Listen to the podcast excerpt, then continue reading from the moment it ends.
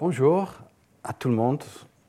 Aujourd'hui, nous allons voir en plus de détails l'histoire de la vie sur Terre, en particulier comment la vie a interagi avec le système Terre au fil du temps. Nous allons voir cela notamment à travers les événements d'extinction massive. Ensuite, mon invité spécial, Hélène Morland, parlera en plus de détails de certains de ces aspects.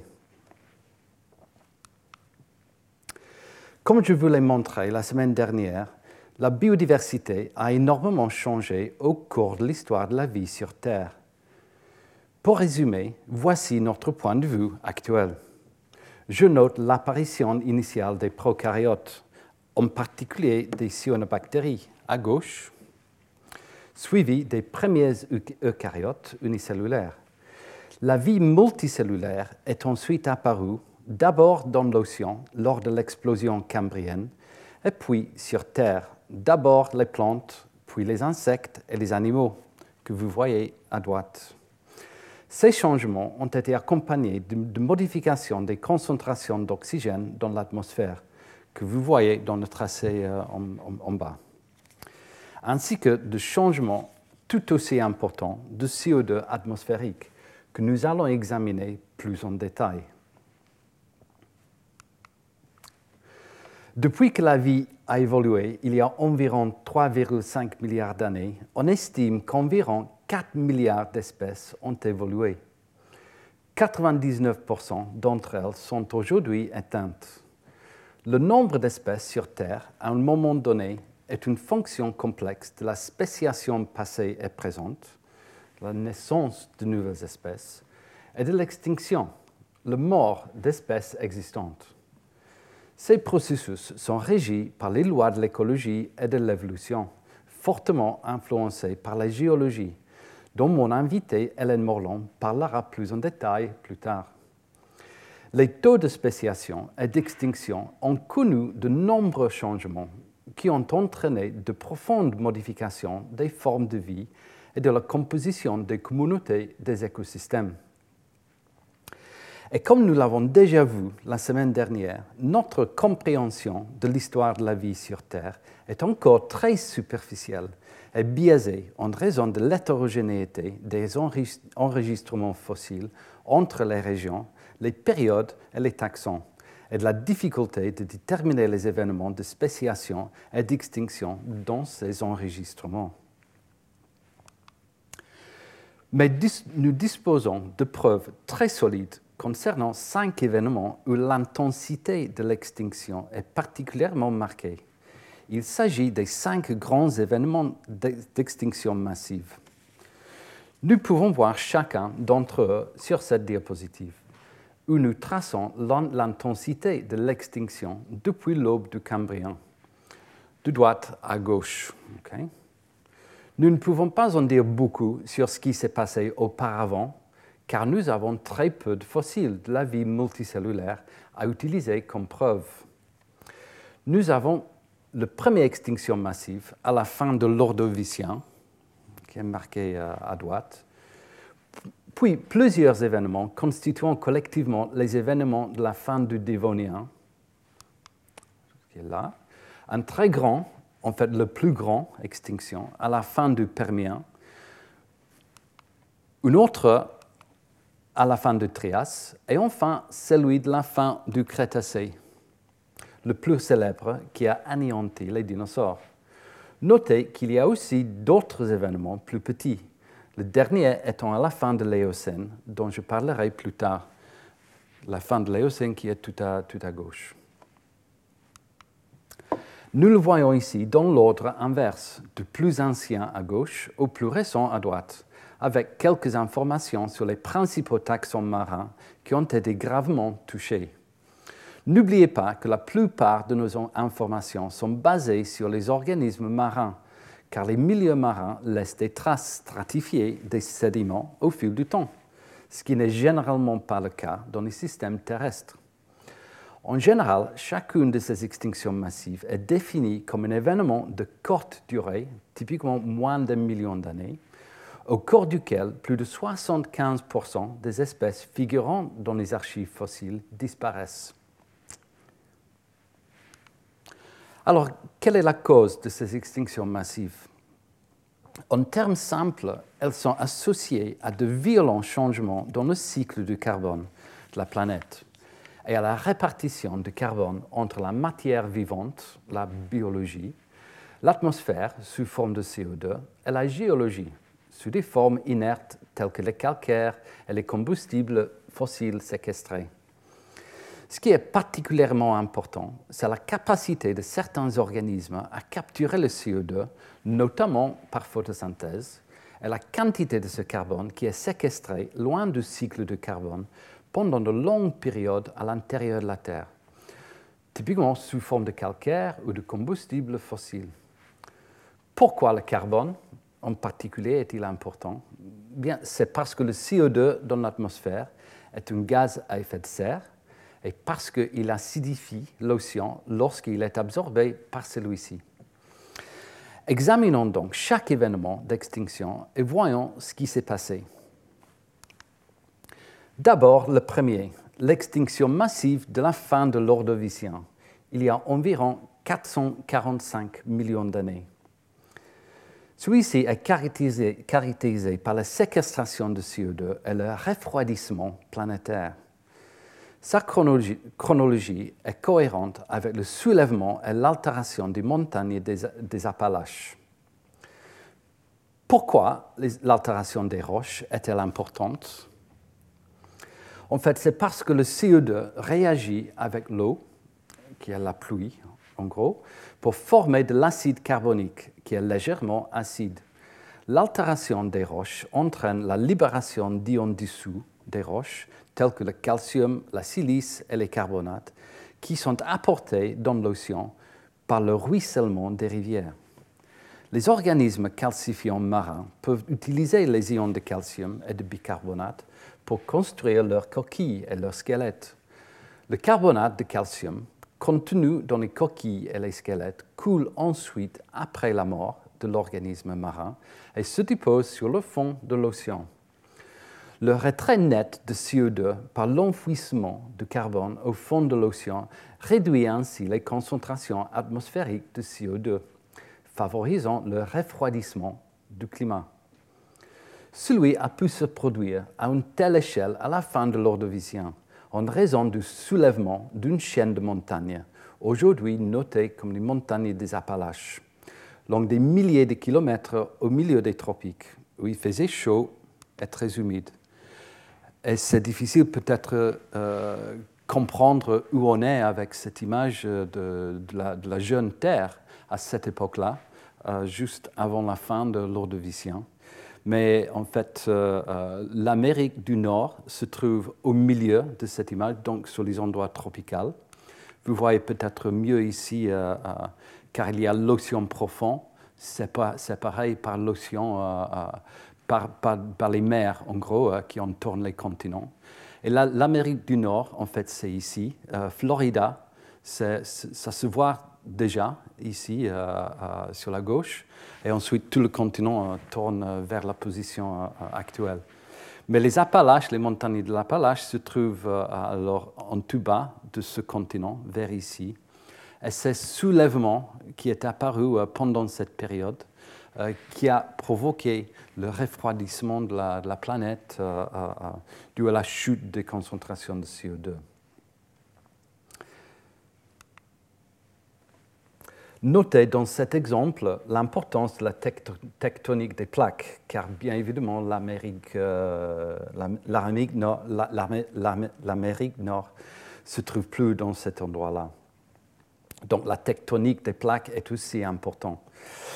la tectonique déplace constamment l'emplacement des grandes masses continentales autour de la surface de la Terre.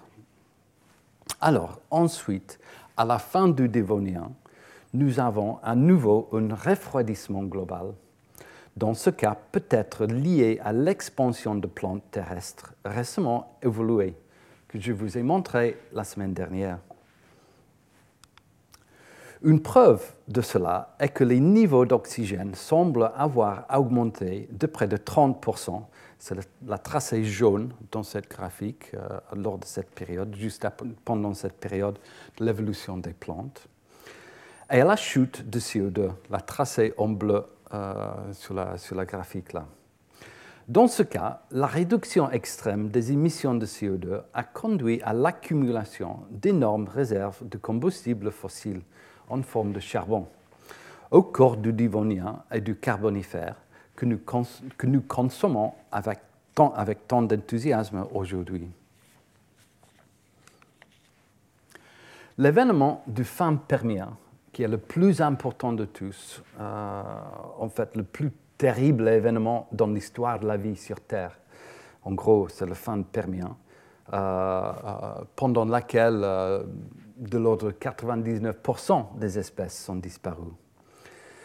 Celui-ci est associé à un volcanisme massif localisé dans ce qui est aujourd'hui la Sibérie. Le volcanisme complète le cycle carbonate-silicate associé à l'altération des roches pour libérer le CO2 dans l'atmosphère. Les niveaux élevés de CO2 ont donc conduit à un réchauffement climatique sévère.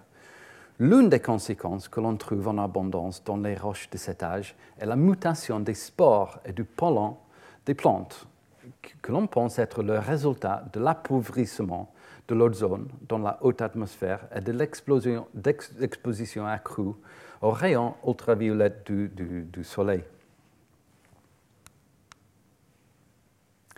Et pour ajouter un, peu d'informations, euh, euh, je, je, vous montre où se trouve euh, la, Sibérie dans les cartes, dans les cartes de, cette époque-là, juste avant à gauche et juste après l'événement d'extinction massive. La Sibérie, c'est tout en haut, en fait, et vous voyez, en fait, après l'événement de l'extinction massive, euh, l'extension de la Sibérie est beaucoup plus importante due à l'explosion massive euh, euh, de, ces, volcans qui ont, qui ont fait sortir énormément de lave.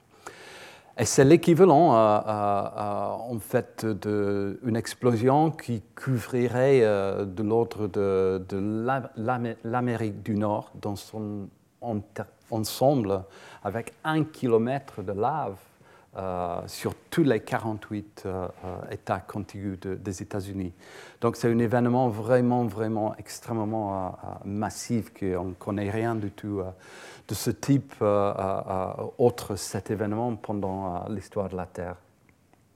L'événement du fin Trias, voilà, ensuite, l'événement du fin Trias a entraîné la division de l'Europe et de l'Amérique du Nord en raison de l'activité accrue dans, les provinces, dans la province magmatique de l'Atlantique central, aujourd'hui connue comme le dorsal médio-atlantique qui a également fait augmenter les niveaux de CO2 dans l'atmosphère et a conduit au réchauffement climatique.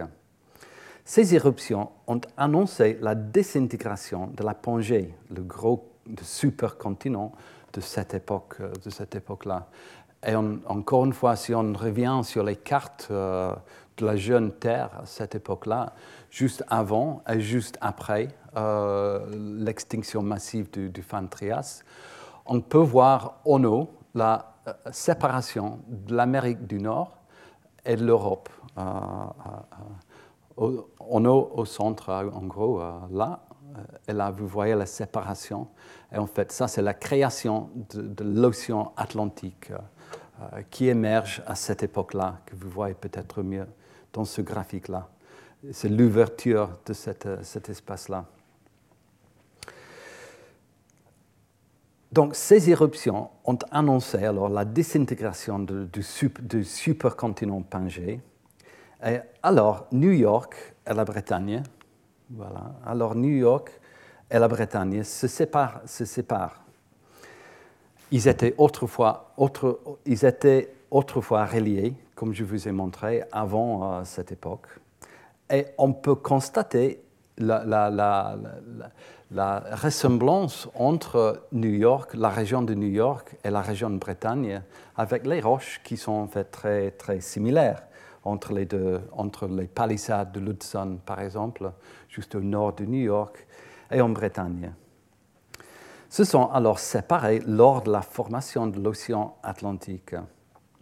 Les éruptions ont également entraîné des changements spectaculaires dans la chimie des océans, provoquant une acidification des océans qui a conduit à une crise écologique des récifs coralliens et de plancton calcaire dépendant de carbonate de calcium pour la construction des coquilles et des squelettes. Les archives de fossiles marins, durant ce, même, ce moment critique de l'histoire de la Terre, n'ont pas encore été bien documentées et peut-être ne, ne seront-elles jamais retrouvées. Nous sommes donc obligés de les récupérer à la place des archives de fossiles des plantes, car les plantes ont largement échappé à l'extinction alors qu'autour d'elles, les animaux terrestres et marins ont péri. Je vais vous dire maintenant comment nous avons pu décoder les informations climatiques et atmosphériques contenues dans ces fossiles pour reconstituer l'ancienne énigme des changements du climat terrestre à la fin du Trias. Le Groenland, alors, on va en Groenland maintenant. maintenant. Le Groenland nous offre l'un des plus riches héritages de plantes fossiles à cheval sur le Trias et le Jurassique. Pendant les chauds mois d'été, il est possible d'accéder à des expositions côtières sur les marges orientales où l'on peut extraire des roches et des fossiles.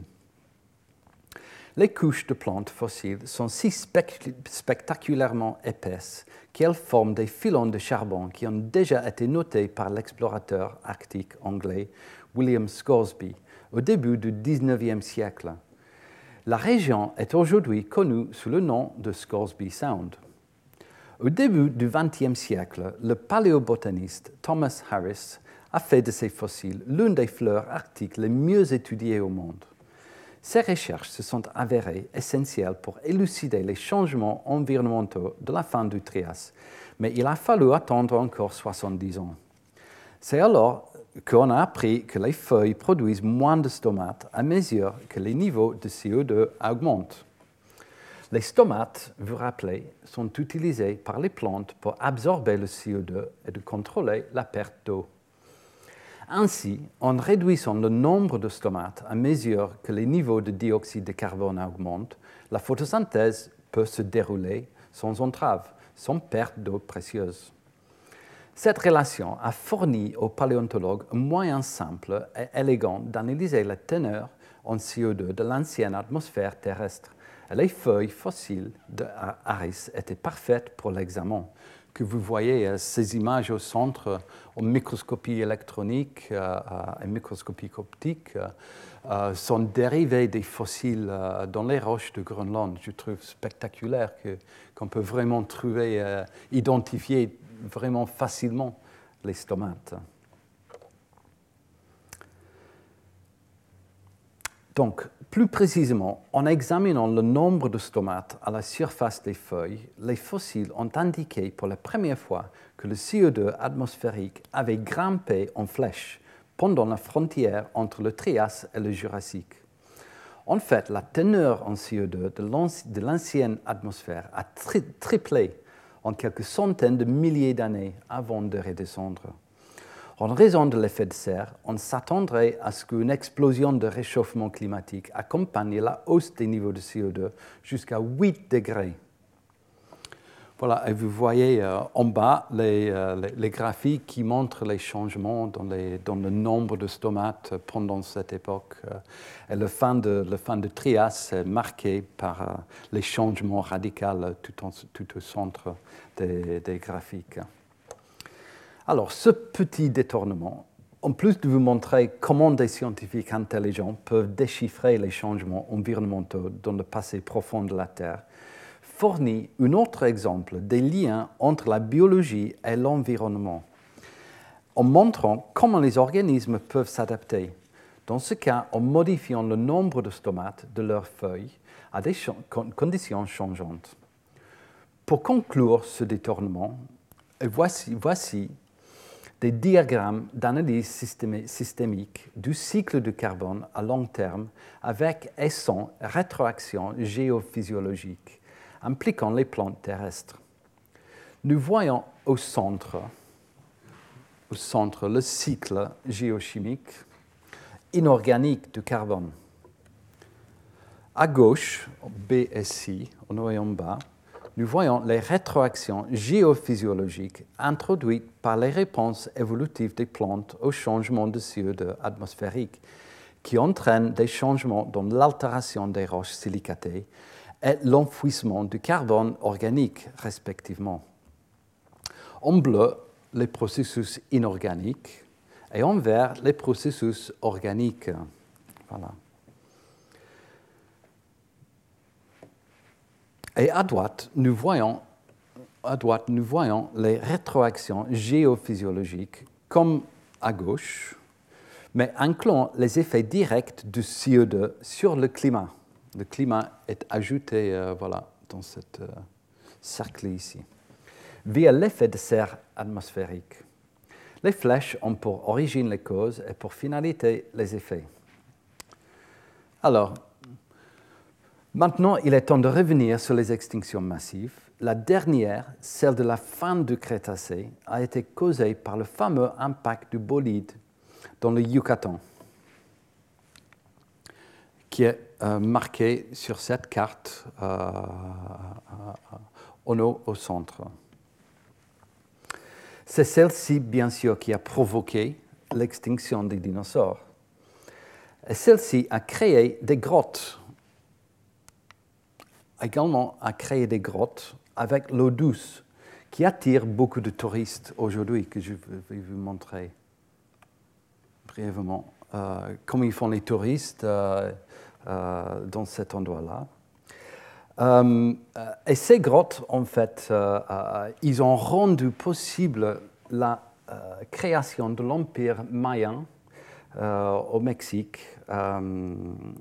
car ils utilisaient ces, ces qui sont appelées, qui, qui sont remplies d'eau potable, d'eau douce. Ils ont utilisé ça pour, pour se nourrir et c'était absolument essentiel pour la création de l'Empire mayan euh, il y a quelques siècles.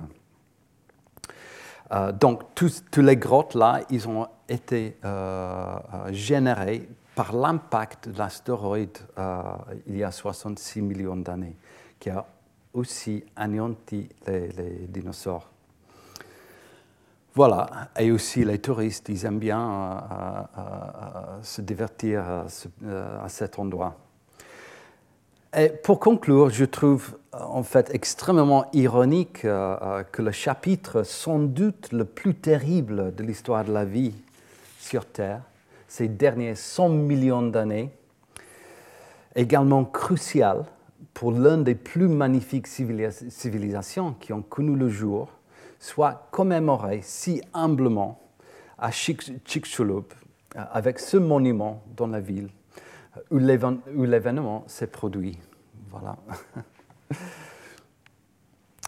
En résumé, si nous pouvons souvent attribuer les changements dans la répartition de carbone entre la géologie et la biologie à des forces physiques, l'impact d'un astéroïde qui a conduit l'extinction des dinosaures, les activités tectoniques massives ou les énormes éruptions volcaniques, nous voyons que la vie elle-même est également coupable il est probable que la biologie ait contribué à au moins une des extinctions massives, celle de la fin du Dévonien,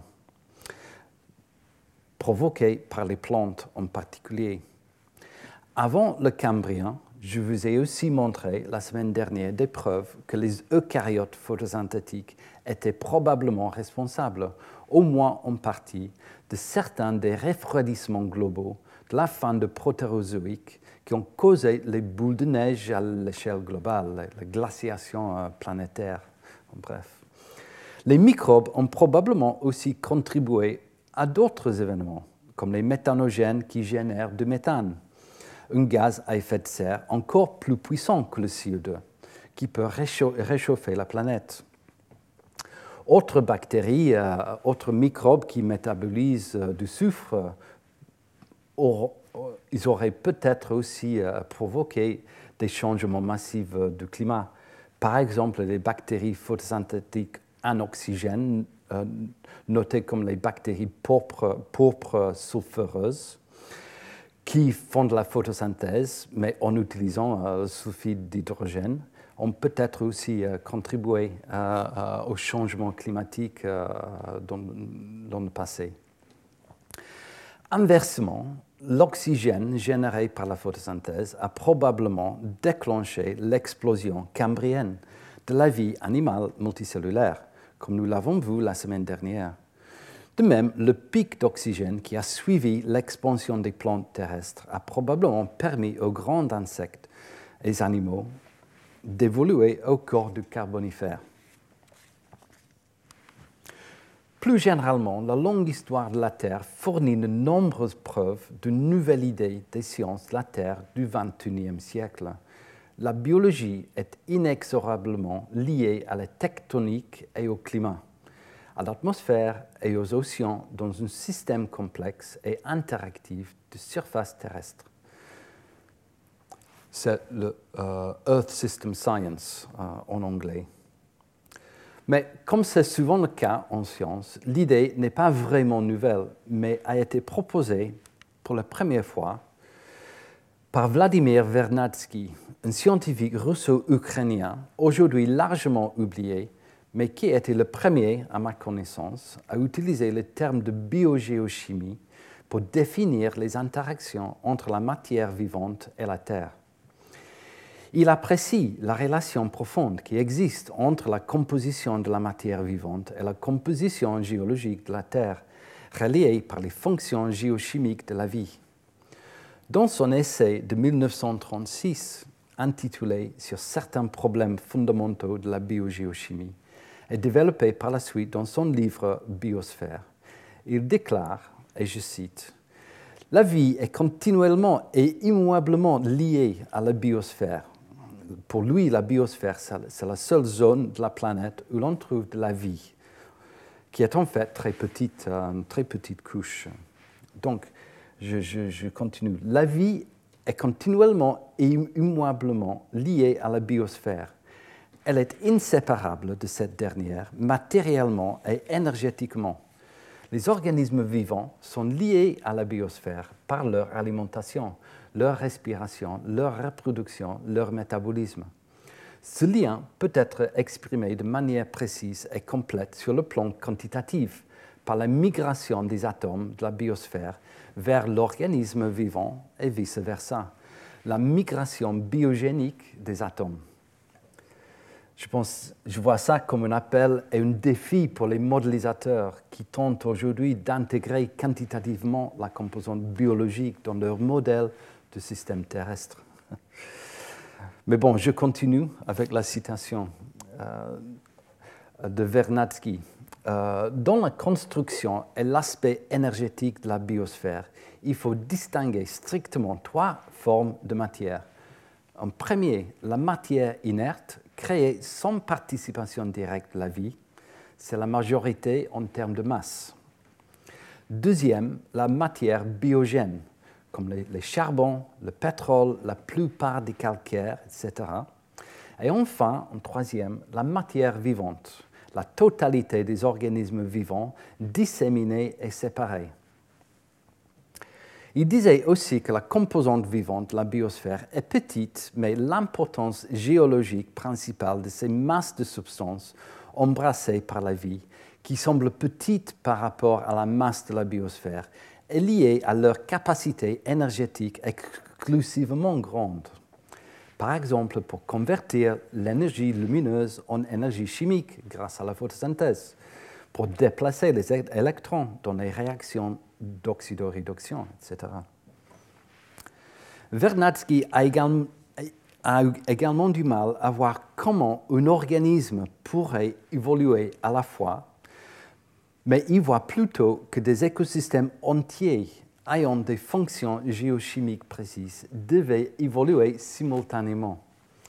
Il déclare, et je cite, Ainsi, la première apparition de la vie au corps de la genèse de la biosphère a dû se produire non pas sous la forme d'une espèce unique d'organismes, mais sous la forme de leur ensemble, répondant à des fonctions géochimiques vivantes les biocénoses devaient apparaître dès le départ. Je pense que ça mérite vraiment une réflexion euh, sur nous, comment on, perçoit notre environnement et l'évolution des organismes qui nous entourent. D'après les connaissances actuelles, euh, les bactéries et les archées pourraient probablement réaliser la plus grande partie de ce qui est nécessaire au fonctionnement, d'une biosphère fonctionnelle, une biocénose, à mon avis. Bien que les eucaryotes unicellulaires plus grands, qui sont fortement lestés en raison de leur carapace calcifiée ou silicifiée, étaient probablement nécessaires pour assurer l'enfouissement de carbone sur les longues périodes, assurant ainsi une interaction étroite entre la biologie et la géologie. Néanmoins, ces, idées n'expliquent pas vraiment pourquoi l'histoire de la Terre a été illustrée par un si grand nombre d'eucaryotes multicellulaires. Je pense que ça mérite un autre, un autre débat une autre fois. Mais ce que nous constatons également, au moins dans les enregistrements fossiles, c'est que les écosystèmes se développent par un processus d'équilibre ponctué plutôt que par le processus de changement progressif proposé par Darwin. On a vu ça la semaine dernière. L'harmonie des écosystèmes a été ponctuée à plusieurs reprises par des événements tumultueux sur Terre, dont certains sont médiés par la biologie elle-même, comme on l'a vu. Dans une certaine mesure, l'idée d'équilibre ponctué justifie Georges Cuvier, qui pensait que les catastrophes à l'échelle de la Terre étaient le seul moyen pour les espèces de se substituer aux autres.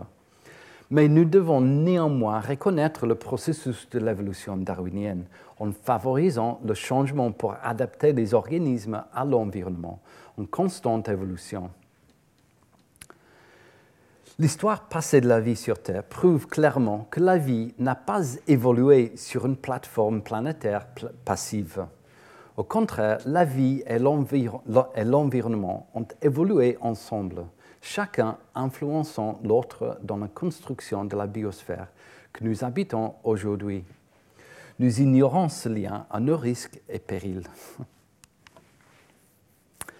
Alors, y a-t-il d'autres preuves que la biologie a contribué à la déréglementation du climat? Je vais vous donner un exemple possible qui concerne les diatomées en me basant sur les données de Tara Océan. Les données, les diatomées sont des protistes photosynthétiques souvent considérés les joyaux de l'océan, caractérisés par des parois cellulaires en verre exquise dont la construction élaborée a été étudiée par Jacques Livage, professeur émérite de chimie au collège, parmi autres. Fait remarquable, les diatomées sont responsables d'autant de photosynthèse que toutes les forêts tropicales humides de la Terre. On les trouve principalement aux latitudes élevées, par exemple dans l'océan austral où les conditions sont les plus favorables à leur prolifération, en particulier au printemps. Il existe de nombreuses données sur les raisons qui sous-tendent leur phénologie et leur biogéographie, au point que nous pouvons modéliser assez fidèlement leur répartition dans l'océan moderne dans les modèles de circulation océanique mondiale. Alors, pouvons-nous utiliser les données sur la diversité de l'océan actuel issues de Tara Océan pour explorer la dynamique de la diversité des diatomées dans le passé? Pour ce faire, nous pouvons prendre un arbre phylogénétique de diatomées calibré dans le temps et nous pouvons y greffer les séquences modernes de Tara pour voir où elles atterrissent. Y a-t-il par exemple les branches de diatomées qui s'avéreraient particulièrement riches en espèces? Ou greffent-elles de manière homogène sur l'arbre, révélant une diversité partagée de manière équitable entre grands groupes de diatomées cela nous permet de voir si des changements majeurs dans la diversification ont eu lieu au fil du temps. Ce travail a été réalisé en collaboration avec Hélène Morland, mon invitée d'honneur aujourd'hui. Le résultat de cette expérience est présenté dans le panneau de droite. Nous observons un taux de diversification assez constant au fil du temps depuis le Jurassique, lorsque les diatomées ont commencé à évoluer. Sauf qu'il y a eu un changement majeur à la fin de l'Éocène, la flèche rouge, il y a environ 40 millions d'années. En accord avec ce résultat, l'analyse précédente des coquilles de microfossiles du diatomée, qui, qui, se conservent assez bien dans les archives fossiles, a révélé des tendances similaires. Que s'est-il passé alors à cette époque? Cette époque correspond en fait à une période de refroidissement planétaire en provoquant, des extinctions importantes. Elle correspond également à l'ouverture du passage de Drake lorsque l'Antarctique s'est séparée de l'Amérique du Sud et a créé l'océan austral, où nous savons que les diatomées prospèrent. L'expansion des diatomées peut donc avoir contribué à ce refroidissement en attirant le CO2 à l'intérieur de la Terre, exactement de la même manière que les plantes auraient contribué au refroidissement de la planète lors de leur expansion sur Terre pendant la fin du Dévonien. Certes, nous avons besoin de plus de preuves pour étayer cette hypothèse, mais le résultat fournit néanmoins un bel exemple de la manière dont nous pouvons utiliser les données de l'océan contemporain pour poser des questions liées à l'histoire passée de la vie sur Terre et à son influence sur le climat. Maintenant que je vous ai montré une série d'observations liant la biologie et la géologie, je veux vous montrer quelques exemples de la façon dont différentes formes de vie ont évolué, en particulier les plantes et les animaux. L'établissement de la vie végétale sur Terre est l'un des épisodes évolutifs les plus significatifs de l'histoire de la Terre. La colonisation terrestre a été attribuée à une série d'innovations majeures dans le domaine de la planification du corps des plantes de l'anatomie et de la biochimie, qui ont eu un impact croissant sur les, cycles biochimiques, biogéochimiques mondiaux au cours du Paléozoïque.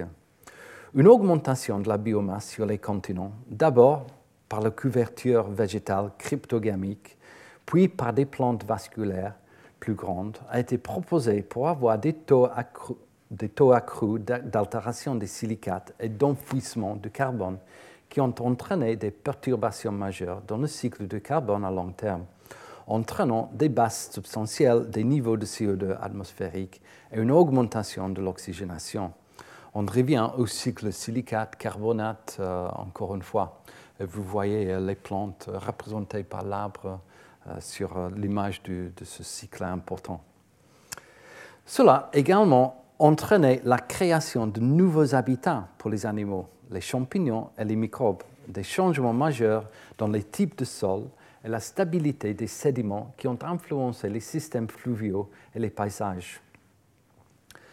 Les plantes terrestres ont évolué il y a 450 millions d'années à partir d'une algue carophycée ancestrale dont elles ont hérité de nombreuses caractéristiques de développement biochimique et biologie cellulaire les caractéristiques des charophytes existantes indiquent qu'au moins certaines adaptations physiologiques terrestres, notamment la dessiccation et tolérance aux rayons euh, ultraviolets, ont eu lieu avant les plantes terrestres. En revanche, une caractéristique déterminante des plantes terrestres, la génération de sporophytes diploïdes multicellulaires, a joué un rôle déterminant dans l'ascension des plantes terrestres vers la dominance terrestre car elle a permis une dispersion optimisée des spores tolérant la dessiccation. Les trois premières lignées divergentes de plantes terrestres existantes se trouvent dans trois phylums, les hépatiques, les mousses et les anthocérotes, euh, collectivement connus comme les bryophytes, qui sont euh, montrés dans ce schéma, dans cet arbre phylogénétique euh, juste avant les plantes terrestres euh, à droite. Ceux-ci, les bryophytes, manquent de tissu vasculaire et de véritables racines, mais possèdent collectivement toutes les innovations clés de l'évolution des plantes terrestres. Les premières informations sur l'évolution des plantes terrestres ont été tirées du récent séquençage du génome entier d'un bryophyte, spécifiquement une hépatique, Marcantia polymorpha. Les fossiles de Marcantiale datent de la période permo-triassique, le complexe taleux étant une adaptation possible aux conditions arides de l'époque. En raison de la facilité de croissance et de manipulation génétique en laboratoire et d'une vaste littérature historique, Marcantia polymorpha a donc été choisi comme hépatique représentative pour l'analyse du génome entier. Une caractéristique unique du génome de Marcantia par rapport aux autres génomes, de plantes terrestres séquencées est le manque de redondance de la plupart des gènes régulateurs. Cela implique que le dernier ancêtre commun des plantes terrestres existantes possédait probablement un génome régulateur similaire à celui de Marcantia. Et à part ça, les comparaisons génomiques ont laissé entrevoir des innovations génétiques qui définissent les plantes terrestres. En utilisant des ressources génomiques et transcriptomiques couvrant la diversité des charophytes et des plantes terrestres, les auteurs ont affiné les origines évolutives de nombreuses familles de gènes, les voies de signalisation étant prédominantes parmi les innovations des plantes terrestres. Par rapport à ceux des algues, des algues charophytes apparentées, les génomes des plantes terrestres sont caractérisés par des gènes codants pour de nouvelles voies biochimiques, pour la cutine, pour les phénylpropanoïdes, pour les terpénoïdes, lignine, acide salicylique, euh, parmi les exemples. Ils sont aussi caractérisés par une nouvelle voie de signalisation des phytohormones, euh, comme l'oxine par exemple, les répertoires élargis de kinases de type récepteur et de ligands peptidiques, euh, tout qu'on voit en bas de, ce schéma. Également une diversité accrue dans quelques familles de facteurs de, de transcription. Et comme le phytohormone oxine influence un vaste éventail de mécanismes de développement chez les plantes terrestres, l'évolution de sa voie de signalisation transcriptionnelle a été essentielle pour préparer le terrain à la diversification morphologique des plantes terrestres. D'autres informations ont été obtenues grâce au séquençage d'une algue charophyte, représentative d'une branche encore plus ancienne de l'évolution des plantes terrestres. Les Charophysa, les et Embryophyta, donc les plantes terrestres, sont unis par la présence du phragmoplaste, un réseau de microtubules perpendiculaires au plan de division cellulaire qui fonctionne dans la formation de la paroi cellulaire naissante. En tant que représentant des charophytes, la séquence du génome de Cara browniei L'une des charophytes les plus complexes sur le plan morphologique a été générée et analysée en détail pour trouver des indices sur les innovations moléculaires qui sous-tendent l'arrivée des plantes sur Terre. L'analyse comparative du génome reflète clairement le placement phylogénétique de Cara brownii comme proche parent des plantes terrestres, avec à la fois des similitudes frappantes et des différences importantes. Elle démontre la connaissance substantielle sur les, aspects fondamentaux de la biologie végétale que l'on peut obtenir en comparant divers parents afin d'identifier les gènes, par exemple signatures moléculaires euh, à travers le génome liées au transport des auxines, euh, liées aux, activités de facteurs transcriptionnels, euh, etc qui sont montrés un peu l'évolution euh, euh, de différents facteurs euh, pendant l'évolution des plantes terrestres qui est marqué sur, sur le schéma à, droite. Et un autre aspect que je veux illustrer en utilisant l'exemple de l'évolution des plantes est celui de la coévolution, en particulier avec les microbes. Fait remarquable, nous avons déjà la preuve, grâce aux fossiles, que les agents pathogènes avaient appris à infecter les plantes il y a très longtemps. Voici des fossiles étonnants, à mon avis, datant d'il y a 400 euh, millions d'années environ, montrant une algue verte infectée par un champignon. Le champignon, c'est là. Et les microbes ont également aidé les plantes à coloniser la Terre en formant des symbioses mutuellement bénéfiques. Parallèlement, des agents pathogènes omniprésents ont permis l'émergence de stratégies de défense innovantes. L'évolution des interactions plantes-microbes englobe d'anciens modules de gènes conservés, des concepts récurrents et l'émergence rapide d'innovations spécifiques aux lignées. Les centaines de génomes de plantes terrestres et d'algues qui sont maintenant disponibles permettent des comparaisons à l'échelle du génome de familles de gènes associés à l'immunité et à la symbiose des plantes. La reconstruction des phylogénies géniques et les approches phylogénomiques comparatives à grande échelle ont révélé un ancien sous-ensemble de gènes coévoluant avec la symbiose mycorhizienne à par exemple. C'est la plus ancienne symbiose intracellulaire végétale, également avec d'autres types de symbiose intracellulaire plus récentes dans les plantes vasculaires et non vasculaires. Une autre approche pour établir l'échelle de temps des premières évolutions des plantes terrestres consiste à utiliser des horloges moléculaires. Cette méthode est cruciale car les premiers enregistrements fossiles sont trop rares et sont biaisés par le manque d'uniformité des enregistrements rocheux. Dans cette importante étude, les auteurs ont codifié 37 calibrations de fossiles pour les ancêtres des plantes modernes sur un arbre généré à partir d'un alignement de 852 gènes provenant de représentants de chaque groupe de plantes primitives. Les résultats indiquent systématiquement une origine cambrienne des embryophytes, c'est-à-dire les, les, vraies plantes. Les âges estimés pour les plus anciennes datent de l'ordovicien.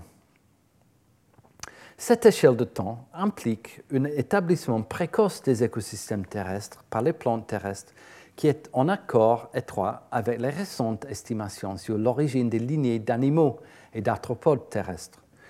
Les modèles biogéochimiques qui sont contraints par l'enregistrement fossile des premières plantes terrestres eux qui tentent d'expliquer leur impact doivent donc prendre en compte les implications d'une origine beaucoup plus, ancienne des plantes, dans le Cambrien plutôt que dans le Dévonien, 200 euh, millions d'années plus tard. Et une dernière étude que je tiens à mentionner a utilisé une pipeline de génomique évolutive pour comparer 208 génomes complet de plantes et leurs ancêtres photosynthétiques, afin d'identifier des groupes d'homologie de gènes. Ceci a révélé un niveau sans précédent de nouveautés génomiques fondamentales dans deux nœuds liés à l'origine des plantes terrestres. Le premier dans l'origine des streptophytes, qui sont les plantes multicellulaires en gros, au corps de l'édiacarien, et un autre dans l'ancêtre des plantes terrestres à l'ordovicien.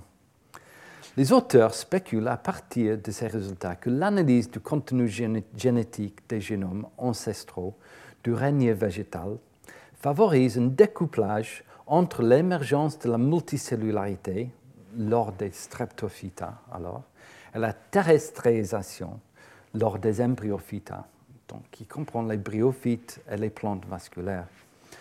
La duplication des génomes dans l'évolution des plantes a ensuite été un phénomène récurrent que vous voyez, à droite euh, les événements plus tard dans l'évolution des plantes. Ceci contraste, ceci contraste avec une seule nouveauté dans le règne animal, dont les origines n'impliquaient pas un changement d'environnement. On verra cela maintenant. Passons alors aux animaux dans les dernières minutes. Tout comme je l'ai illustré avec les plantes, de nombreuses études ont tenté de résoudre la séquence des innovations génétiques et morphologiques, des événements environnementaux et des interactions écologiques qui ont collectivement façonné l'évolution des animaux pendant le Cambrien. Il y a d'autres professeurs au collège qui connaissent beaucoup mieux que moi l'évolution animale, en particulier Denis Duboul. Je n'ai donc pas besoin d'entrer dans les détails ici. Mais cette figure montre la diversité animale à travers la transition protérozoïque cambrienne, calibrée avec le temps. Le plus ancien, du plus ancien au plus moderne, de droite à gauche. Les explications biologiques des tendances observées dans les premiers relevés fossiles doivent répondre à des questions à la fois historiques et mécanistes. Quelles sont les relations phylogénétiques entre les ancêtres des animaux et leurs descendants modernes? Et comme la diversité morphologique est le produit de différences génétiques dans le développement, quels mécanismes génétiques de développement ont régi l'origine et la diversification diverses formes Les progrès de la systématique et de la génétique du développement ont révolutionné notre perspective sur les relations animales et ont fourni de nouvelles hypothèses sur l'évolution précoce des animaux. La diapositive suivante montre les innovations anatomiques, développement et génétiques dans l'évolution de la, de bilatéria, les animaux de symétrie bilatérale euh, dans nous-mêmes. Les conclusions sur l'évolution des caractéristiques des bilatéria ont été tirés de comparaisons des mécanismes de développement et de la génétique parmi les éponges, les cnidaires, les cténophores et certains protostomes et deutérostomes et ont été cartographiés sur une phylogénie, présumée euh, dans cette image.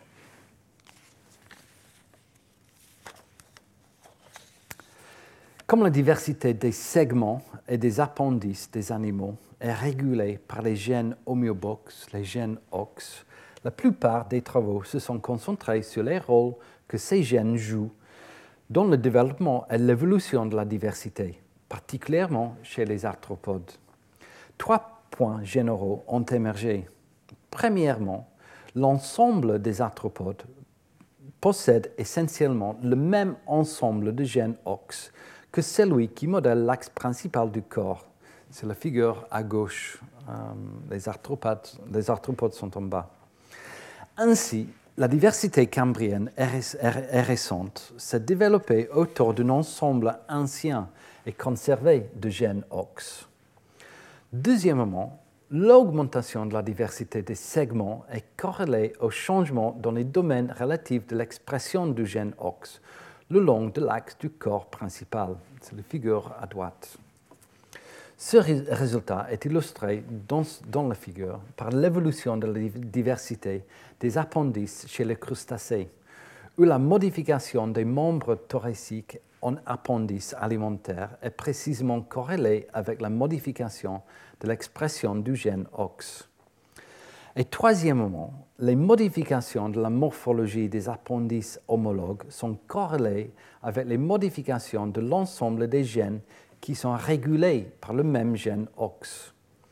Ces observations suggèrent que la diversification du plan corporel bilatéral s'est produite principalement par des changements dans les réseaux de régulation du développement, plutôt que dans les gènes eux-mêmes, qui ont évolué beaucoup plus tôt.